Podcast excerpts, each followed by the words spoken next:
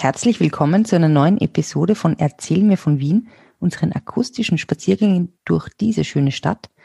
In der aktuellen Staffel folgen wir dem Dramatiker, dem österreichischen Nationaldichter Franz Grillparzer auf seinen Spuren durch die Wiener Innenstadt, nämlich den ersten Bezirk. Und wir haben uns sein Leben angeschaut, wir haben ähm, seine Jugendstätten betrachtet, seine erste Liebe, Charlotte, besprochen, seine Langzeitliebe, seinen Lebensmenschen Kathi Fröhlich und heute in unserer dritten und letzten Episode zu Grillparzers Wien geht's wieder durch den ersten Bezirk und wir fangen auch wieder gleich mit einer interessanten Frauenfigur in seinem Leben an. Ich sag mal Servus Ritzi. Servus Edith. Erzähl mir von Wien. Gerne. Erzähl mir von Wien. Geschichte und Geschichten präsentiert von Edith Michaela und Fritzi Kraus. Fritzi, also wir waren das letzte Mal in der Dorotheergasse zu einer Zeit, als Franz Grillparzer das Drama König Ottokars Glück und Ende geschrieben hat, das ja eigentlich auch ein bisschen so sein bekanntestes mh, hm, Stück ist, das als erstes aufgeführt wurde nach dem Zweiten Weltkrieg, was auch so ein bisschen dieses österreichische Nationaldichtertum, diese österreichische Identität hervorheben sollte. Na? Stimmt schon. Stimmt schon. Unter Umständen hat er es ein bisschen hinterfotzig gemeint. Wieso? Ein bisschen mit doppeltem Boden. Warum? Naja, es gibt ja dieses Horn, diesen Horneck-Monolog, es ist ein gutes Land. Und der mhm. hört auf, äh, da tritt der Österreicher hin vor jeden, denkt sich sein Teil und lässt die anderen reden. Das kannst du mhm. jetzt interpretieren, in welche Richtung du auch willst. Hm. Es ist auch interpretiert worden in manche Richtungen. Da rufen wir jetzt mal unsere Hörerinnen und Hörer auf, wie sie das, diese Passage sehen. Wenn ihr dazu eine Interpretation habt, schreibt die doch auf, unter diese Folge auf unseren Facebook-Account erzähl mir von Wien und abonniert es, falls ihr das noch nicht gemacht habt. Es würde uns interessieren, wie ihr das seht. Naja, wir haben aber das letzte Mal schon gelernt, dass er zu dieser Zeit ähm, schon mit Kathi Fröhlich ja gut bekannt war, aber er ist dann wieder weiter umgezogen von der Dorotheergasse in die Ballgasse, die hinter dem Stephansdom ungefähr ist, oder? Genau. Mhm. Was hat er dort erlebt für Abenteuer? Also kommen wir mal zum Topografischen. Diese Ballgasse, das war früher das Himmelpfortkloster, mhm. Äh, die, äh, das dann aufgelöst worden ist und parzelliert worden ist teilweise, also nicht die ganze Ballgasse, sondern dieser Teil zur Himmelpfortgasse. Äh, und ähm, ist auf, da hat er eben im Haus Ballgasse 4 gewohnt und das Kloster hat einen Klostergarten gehabt und wegen dieses Klostergartens ist ein Teil dieser neuen angelegten Straßen Blumenstockgasse genannt worden. Mhm. Das ist das Haus, das kennst vielleicht. Das ist so ein Haus, das auf, von einer Seite kommt von der Himmelpfortgasse die Blumenstockgassen, von der anderen Seite kommt die, äh, kommt die Ballgasse und das ist so ein Zwickelhaus. Mhm. Da ist das Katzencafé gegenüber. Gegenüber ist das Katzencafé und in der Himmelpfortgasse na, Entschuldigung, in der Rauensteingasse, nicht Himmelpfortgasse, Rauensteingasse, von der Rauensteingasse geht es weg, gehen die zwei Gassen weg. Und in der Rauensteingasse ist heute die Freimaurerloge in dem mhm. Haus, das da entstanden ist.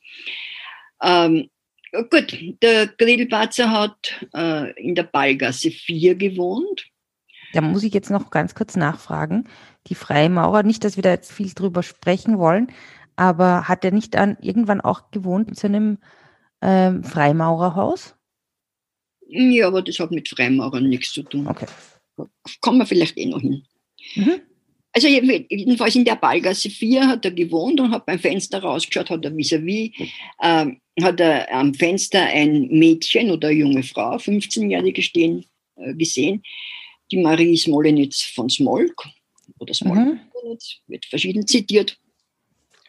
Äh, und äh, die hat ihn unglaublich fasziniert. Äh, die 15-Jährige? Die hat gehabt ähm, mhm. so Papierpapillotten im Haar, weil sie sich die Haare eingedreht hat. Mhm. Und er hat das mit weißen Rosen verglichen. Gott, oh Gott. Papillotten. Er war schon über 30, also oh. ähm, knapp über 30. Und Äh, es ist also da zu einem sicherlich intimen Verhältnis gekommen. Mit der 15-Jährigen? Ja, vielleicht war es dann schon 16. Ah. Und sie hat andere Verehrer auch noch gehabt. Und sie ist dann auf einmal aus Wien verschwunden. Mhm. Und nach angemessener Zeit zurückgekommen. Lass mich raten, was passiert ist. Ja, ich rate mal. Sie war schwanger und keiner durfte das mitbekommen. Ja, obwohl es wahrscheinlich alle mitbekommen. Und natürlich, weil auf einmal, wenn ein junges Mädel. Sie ist dann zurückgekommen und zwei oder drei Jahre später den Moritz Daffinger geheiratet. Mit 17? Ja, vielleicht mit 18, also so genau. Und wer war Moritz Daffinger? Moritz Daffinger war ein Maler. Mhm. War der nicht auf irgendeinem Geldschein, einem Schilling-Geldschein drauf? Hm, kann, der Daffinger war sicher auf einem, auf einem Geldschein. War ein bekannter Porträtmaler, hat den Grill. 20 Schillingschein, glaube ich sogar. Muss ich nachschauen. Entschuldigung, okay. ja. Könnte sein, ja. Hm. Also jeden, wurscht, jedenfalls war der Grillparzer ich, ich, ich habe keine Ahnung, wie er das aufgenommen hat, aber ich, ja, vielleicht verwundert. Äh, und obwohl dieses, und der Daffinger hat dieses Kind als seines anerkannt. Die hat Mathilde mhm. Daffinger dann geheißen. Der Daffinger hat die sehr geliebt, war sehr traurig, wie sie mit 14 oder was gestorben ist. Okay. Und hat aber allgemein geheißen, dass, die, dass das Kind vom Grillpatzer ist. Wow. Oh. Irk. Und äh, also wie gesagt, haben wir ja letztens schon gesagt, weiß man nicht, äh, kann man eben nur äh, raten. Und obwohl Bitte. die mit Daphne verheiratet war, ist das Verhältnis dann anscheinend weitergegangen. Mhm. Und er hat da, der Grillparzer hat da ziemlich gelitten drunter und hat, aber hat andererseits, muss es eine sehr erotische Sache gewesen sein. Äh, er hat da ein Gedicht geschrieben, würdest du so lieb sein, das vorlesen? Jetzt, ja der, die Liebe eines alten Mannes zu einer Minderjährigen. Also, okay, also ich lese euch vor das Gedicht Marie Smolenitz. Der Himmel lässt in Tropfen sich hernieder, die Erde wallt in Düften ihm entgegen und, weich ausbreitend ihre matten Glieder, empfängt ihr Schoß den zeugungswarmen Regen. Gut, wobei das halt die äh, Okay. Ich hätte es vielleicht anders lesen sollen. Vielleicht sollte ich es nochmal lesen. Äh, Moment. Ähm, es heißt auch nicht Marie Smolenitz, sondern das ist halt ihr geschrieben. Okay, für Sie geschrieben. Ich, ich lese es nochmal vor. Der Himmel lässt in Tropfen sicher nieder. Die Erde wallt in Düften ihm entgegen. Und weich ausbreitend ihre matten Glieder empfängt ihr Schoß den zeugungsamen Regen. Das passt okay. irgendwie besser, finde ich. Gut, gut, gut. Er geht auf jeden Fall 1826 auf eine Reise nach Deutschland Mhm. Trifft auf dieser äh, Reise den Goethe. Mhm. Auch wieder, da will er schon kneifen und will schon gar nicht hingehen, dann geht er doch hin. Der Goethe kommt ihm aber sehr, äh, kommt ihm aber sehr äh, freundlich entgegen. Äh, naja. Wird ihm sogar bedeutet, dass ihn der Goethe zu einer kleinen, intimen Abendgesellschaft einladen will. Da geht aber der Grillpatzer nicht hin. Wieder mhm. Hemmungen. Es ist, äh, der ist, wie gesagt, er ist ein ganzer, ganzer äh, komplexer Charakter, kann man sagen. Mhm. Also da kommt er dann zurück. Er, in, in, in, Wien hat er mit Beethoven äh, Verbindung. Mhm. Äh, das sind Pläne, dass er ein Singspiel für den Beethoven, das Libretto schreibt. Mhm. Hat er aber nur eine Oper geschrieben? Der Beethoven, der Beethoven? Glaub, dieses Singspiel hätte Melusine geheißen, ist aber nichts drauf. Melusine, echt? Melusine. Melusine. Trüb Tauber Hain am Musenginst, der Loriot kennt. Ah, egal, andere Side Story. Und, aber, aber das war ja, wäre dann in der Familie geblieben, weil zum Fidelio hat ja sein Onkel, der Josef von Leitner, das Libretto. Ah, okay. Er hat sich dann die Zeit vertrieben äh, mit äh, der Ludlamshöhle, mit den Ludlamiten. Das ist äh, was jetzt nochmal genau? die Ludlamiten waren, wie wir schon des Öfteren gesagt haben, zu der Zeit keine politische Betätigung, man hat sich so getroffen. Und diese Ludlamiten waren ein Verein, äh, wo sie äh, Männer, natürlich Männer ja. getroffen haben, äh, aus der, äh, also Musiker, Maler, Schriftsteller, also Künstler mhm. getroffen haben, die alle einen, Namen dort gehabt haben, einen lustigen. Und die haben dort Ulk und Scherze getrieben. Mhm. Äh, das Lokal hat sich zuerst befunden, eh im Wohnhaus von Grillparzer in der Ballgasse 4. Dann ist aber ins Gasthaus Heidvogel in der Nähe vom Graben oder beim Graben gezogen. Und ist relativ bald ausgehoben worden, weil diese, der Metternich, also der Sedlnitzki, halt ganz einfach äh, glaubt hat, das sind konspirative. Äh, Was sie wahrscheinlich auch waren, aber eigentlich war es halt einfach eine, ein, ein privater Club, eine Party. Ja, was Zone. sie dort wirklich gemacht haben, das, ja. Schwülstige Gedichte über Minderjährige vorgelesen, vielleicht. Ja, vielleicht war das, weil wir das Gedicht geschrieben hat, kann er die mit, muss er die nicht mehr minderjährig gewesen Stimmt. Sein. Okay, und ähm, er hat dort geschrieben, in der Ballgasse hat er geschrieben, des Meeres und der Liebe Wellen. Aha. Die Geschichte von Hero und Leander. Und ähm, mit, mhm.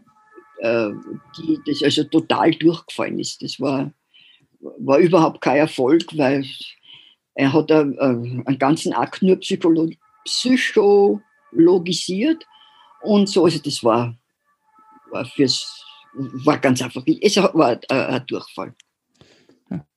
Ja. Ja, und dann äh, ist er umgezogen ähm, in die Spiegelgassen, interessanterweise äh, unterhalb der Wohnung von den Schwestern Fröhlich. Da war er aber nur mhm. ganz kurz. Vielleicht war ihm das auch nicht recht, dass er so nahe von der Kathi gewohnt hat. Keine Ahnung. Vielleicht war ihr das nicht recht und sie wollte einfach nicht mitkriegen, wie der da die ganze Zeit irgendwelche Geschichten daherzahlt. Ja, möglich, weiß ich nicht. Kein, weiß Man nicht. weiß es nicht. Man weiß es nicht. Dann hat er kurze Zeit im Bürgerspitalhaus gewohnt. Mhm ja, in dem großen. Ja, wir empfehlen an dieser Stelle unsere Folge über Krankenhäuser in Wien, die zweite Folge davon. Vor und vorher hat er schon geschrieben gehabt, ein, ein, treuer Diener seines Herrn. Das hat er geschrieben anlässlich der Krönung der Caroline Auguste zur Königin von Ungarn. Und mhm. das war aber ein bisschen ein kompliziertes Drama und da, das ist eigentlich nicht wirklich angekommen. Mhm. Mhm. Und dann ist er 1831 eben dorthin gezogen, was du zuerst gemeint hast, vis-à-vis -vis mhm. von der Freimauer, von der heutigen Freimaurerloge, äh, in die Rauensteingasse 6. Das ist jetzt der Hintereingang vom Warenhaus Steffel. Mhm. Und das war ein ganz interessantes, oder der Vorgängerbau war ein ganz interessantes Haus. Das hat nämlich dem Hans von Brachertitz gehört. Wer war das? Und der Hans von Brachertitz war der war Dombaumeister und das war der Vater von jener Marie, von der gesagt worden ist, der Hans Buchsbaum hat sich in sie verliebt und hätte deswegen seine Seele dem Teufel verkauft, damit er den zweiten Turm ganz schnell bauen kann. Ah, interessant. Ja, das ist wieder Sage und so weiter total vermischt. Dann ist er in die, da hat er ganz kurz nur gewohnt, dann ist er in die Bräunerstraße gezogen. Mhm. Da hat er geschrieben, der Traum ein Leben. Mhm. Ganz ein, ein, Stück, das auf, auf uh, spanischen, auf, auf den Calderon de la Barca zurückgeht. Und das ist so, so vermischt, Traum und Leben. Und da gibt es ganz einfach ein Gesatzel drinnen, das ich die bitte vorzulesen, das bekannt ist.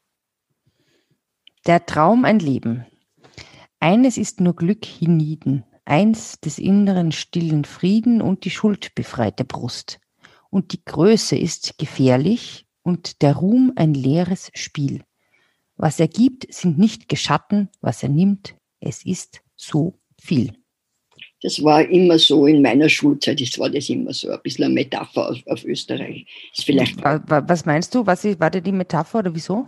Und die Größe ist gefährlich, naja, weil das kleine Österreich also soll sich gar nicht bemühen, da jetzt wieder so äh, in der äh, Welt, im Weltorchester äh, Rolle einzunehmen, so eine starke, weil das eben gefährlich ist, wie man eben gesehen hat beim Naz, bei den Nazis unter Umständen.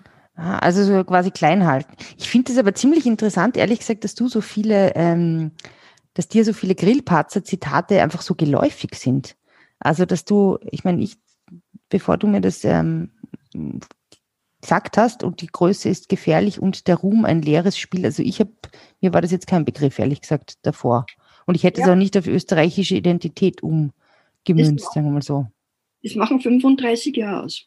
Äh, ganz einfach, du musst dir vorstellen, ich bin in die Handelsakademie, also sozusagen in die Oberstufe gekommen 1959, mhm. vier Jahre nach dem Staatsvertrag. Mhm. Da war ganz einfach eine andere Gewichtung. Mhm. Ne? Das mhm. ist, äh, ist, schon eine, abgesehen davon, dass es wahrscheinlich auch individuelle Deutschlehrer äh, äh, Sache ja. Ja, bei uns, ich meine, ich, ich kannte, ich kannte Grillparzer natürlich schon, das war mir schon noch ein Begriff und ich habe auch Stücke gesehen, aber diese, diese Bedeutung, die irgendwie in seine Worte gelegt wurde oder die Interpretation für eine österreichische Identität, das war mir so nicht ganz bewusst. Also kannte ich, wurde mir nicht so vermittelt, sagen wir mal so. Ja, aber es ist an, an unseren Gen äh, unterschiedlichen Generationen ja ähm, äh, ganz gut äh, nachzuvollziehen, eben wie die Gewichtung ist. Mhm. Ja, gut, ja. kommen wir ins Philosophische. Naja, aber es ist schon interessant und die Größe ist gefährlich und der Ruhm ein leeres Spiel. Ja. ja. Ja, ich hätte es nämlich auch ganz anders interpretiert, aber darüber sprechen wir vielleicht mal bei einem, bei einem, bei einem anderen, bei einer anderen Gelegenheit. Okay. Na gut, ja, also er hat dann der Traum in der Bräuner Straße gewohnt. Das ist also quasi jetzt wieder in der Nähe von der Dorotheergasse, da beim, ne, in der Nähe vom Graben auch.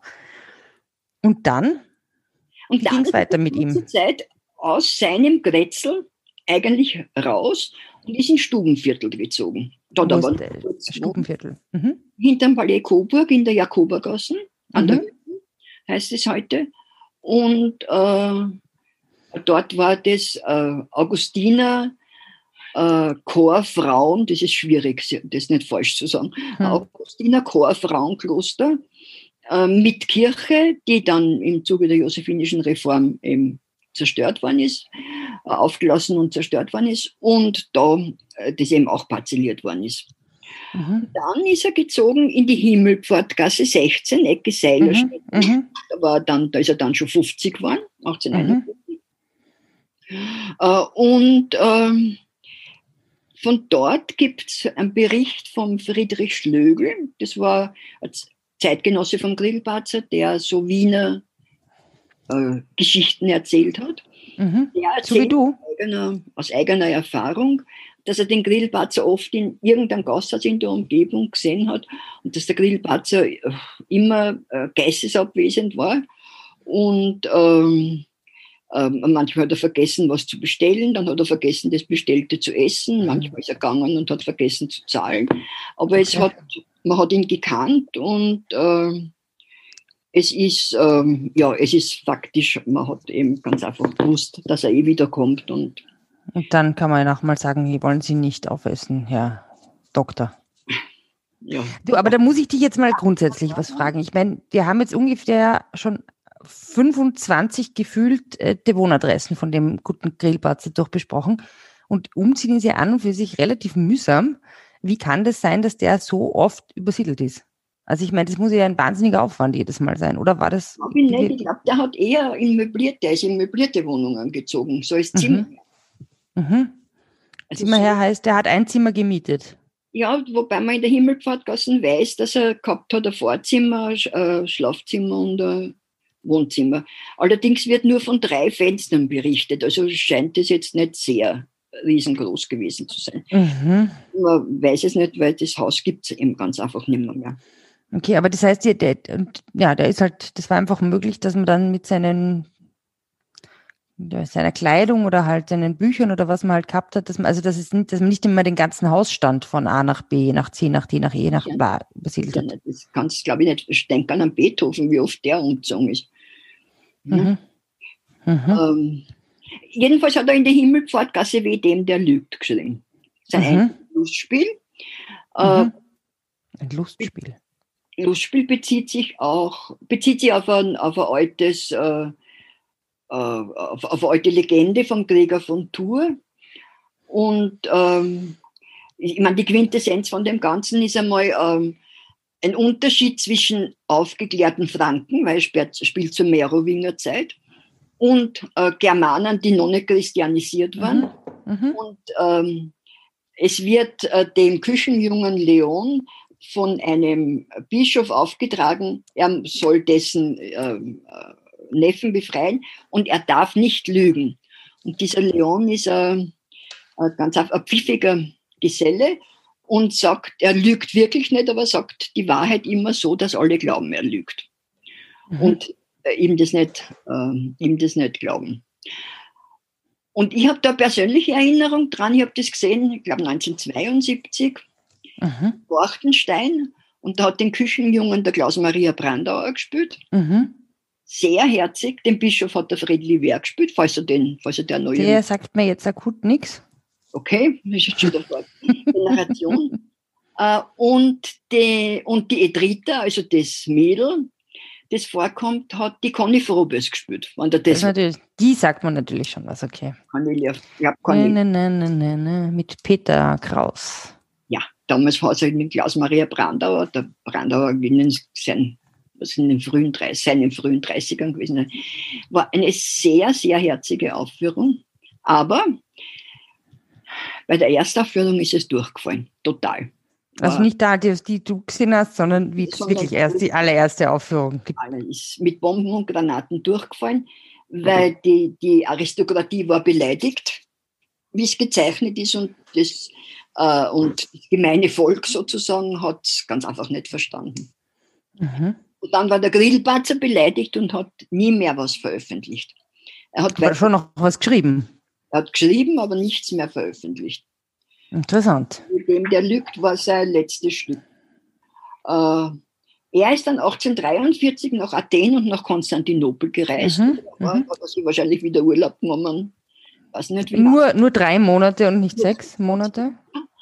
Ähm, hat ihm sehr gut gefallen. Er hat halt die üblichen gesundheitlichen Verstopfungen gehabt. Ja, wie, wie üblich halt. Ja, es ist ah. halt, wenn man Fernreisen macht, dann ist das immer ein bisschen problematisch. Ja, das hat sich ja jetzt nicht geändert. Gut, und dann ist er umgezogen, wie er zurückgekommen ist, wieder in die Grünangergasse, aber nicht auf 10, sondern auf 12. Mhm. Das Haus gibt es heute noch, da ist die Apotheke drinnen, Ex-Singerstraßen. Mhm, mhm, mhm.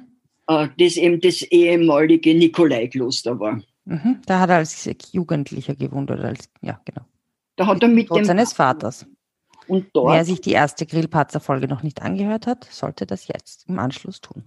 Genau, dort ist sein Vater gestorben. Mhm. Und ähm, dort hat er geschrieben, ähm, ein Bruder Zwist in Habsburg. Mhm. Ist nicht veröffentlicht worden zu seinen Lebzeiten. Äh, und da sagt man, dass der, das ist ja der Zwist zwischen Rudolf II. und dem Matthias. Mhm. Und da sagt man, dass er in diese Figur von Rudolf II. sich selbst faktisch eingebracht hat. Mhm. Dass er sie da mhm. ja, gezeichnet hat. Und seinen Bruder, mit dem er offenbar einen Zwist hatte. Ja, das wird vielleicht nicht so erwähnt. Das wird dann, weil der Don Cäsar kommt ja vor, der uneheliche Sohn von Rudolf II., den er umbringen lässt, der Rudolf II. Und also da wird auch, da wird sehr viel hinein psychologisiert. Und mhm. dann hat er noch die Libussa geschrieben. Mhm. Also Gründung. Dort, sondern später, aber nur damit wir das abhandeln.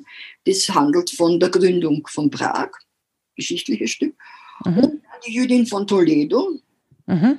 Und in dieser Jüdin sieht ja er, sagt man, dass äh, für ihn das Vorbild die Marie war, die Marie Smolenitz war.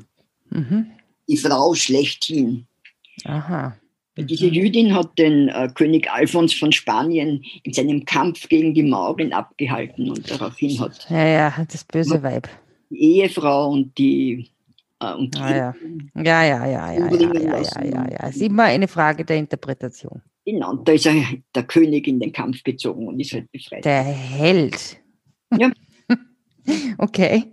Okay, also diese Stücke hat er noch geschrieben. Ähm, und dann? Jetzt, sind ja. wir, jetzt, ist er, jetzt ist er schon ein alter Grillparzer, oder? Ist er dann immer noch so viel umgezogen? Ja, naja, jetzt ist er schon, äh, jetzt ist 1848 einmal. Und mhm. 1848 wäre, er ist ja immer gegen das metternichische System äh, gewesen, mhm. aber trotzdem, typisch Grillparzer, schreibt er ein Lobgedicht auf den Feldmarschall Radetzky, der den Aufstand in der Lombardei ja niederschlägt. Wie wir auch aus den Sisi-Filmen wissen. Aber gut, ich lese vor über Radetzky. Ersten Vers.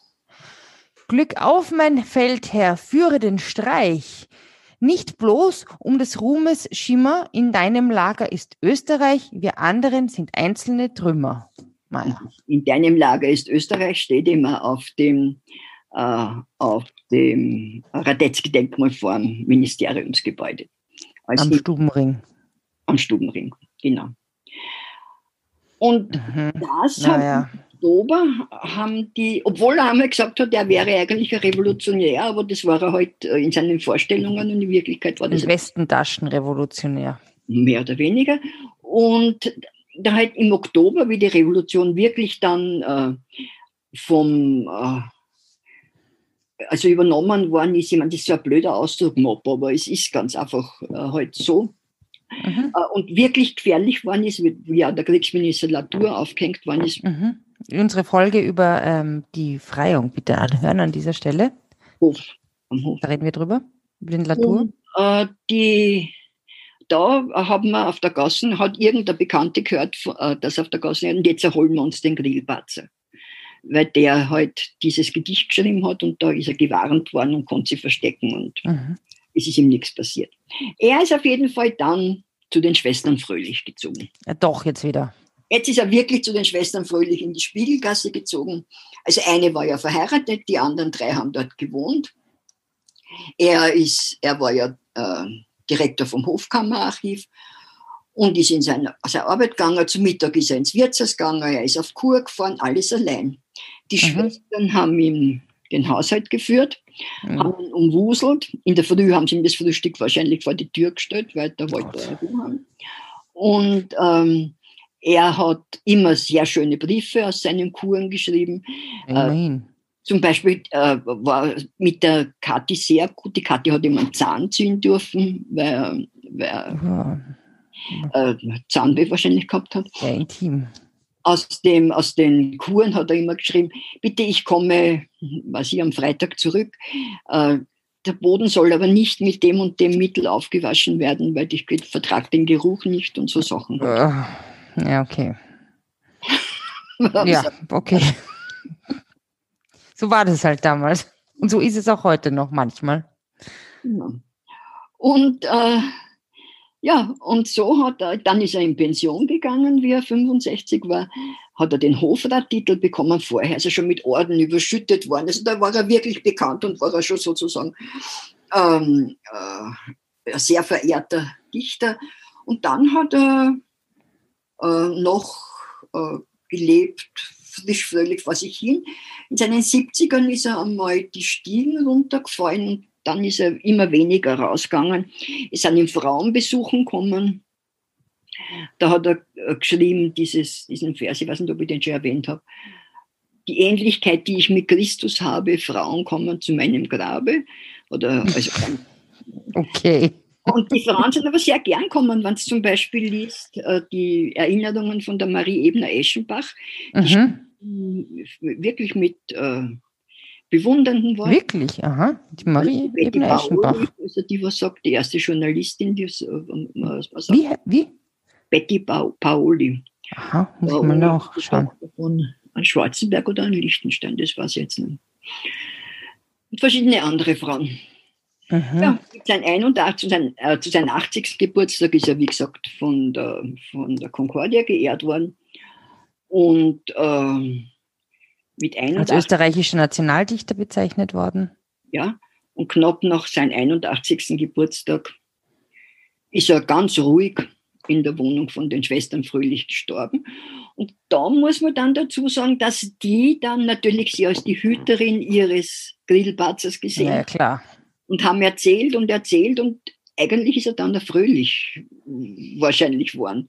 Weil Franz weißt, Fröhlich. Durch die Erzählungen ist er, durch die Erzählungen ist immer was dazugekommen, weggekommen, also wie er dann wirklich war zum Schluss. Gibt es eine Totenmaske von ihm? Das weiß ich eigentlich nicht, aber ich glaube schon.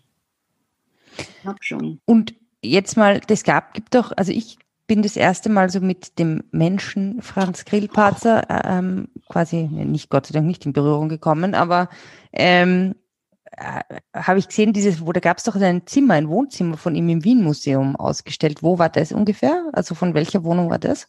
Es gibt zwei Erinnerungsstätten an ihn. Und zwar, er hat ja alles der Kathi Fröhlich vermacht. Mhm. Und die Schwestern Fröhlich haben dann dieses Zimmer, in dem er gewohnt hat, äh, haben es dem äh, Wien-Museum übergeben oder halt mhm. dem Vorläufer von, von Wien. Mhm. Und das ist eben im Wien-Museum ausgestellt gewesen. Keine Ahnung, ob es jetzt. Äh, das wäre schon interessant. Ja, die Tot äh, Totenmaske gibt es ganz bestimmt und das, die wird auch im Wien-Museum sein. Du, und wo ruht jetzt Franz Grillparzer? Wo kann man jetzt besuchen, wenn man einen Ausflug machen möchte? Also begraben Aus dem Burgtheater? Am Währinger Ortsfriedhof. Das mhm. war in der, das der heutige Schubert-Park in der Währinger Straße. Mhm. Mhm. Äh, mhm. da ist auch, es muss der erste Bezirk äh, Friedhof gewesen sein. Mhm.